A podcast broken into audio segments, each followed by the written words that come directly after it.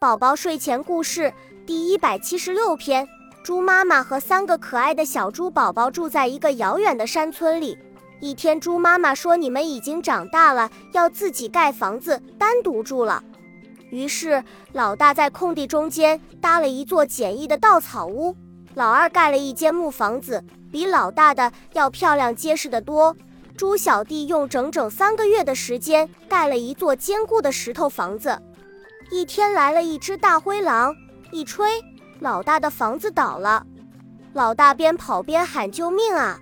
二弟赶忙让大哥进了屋关好门。大野狼使劲地向大门撞去，哗啦一声，木头房子被撞倒了。兄弟俩逃到老三家，猪小弟胸有成竹地说：“放心吧，你们安全了。”大灰狼对着石头房子呼呼地吹气，结果无济于事。大野狼又用力去撞，结果撞得他眼冒金星，房子却纹丝不动。大野狼又憋足劲挥起大铁锤敲了下去，没想到锤子把断了。大野狼爬上房顶想从烟囱溜进去，结果大野狼整条尾巴都烧焦了，只好急急忙忙地逃跑了。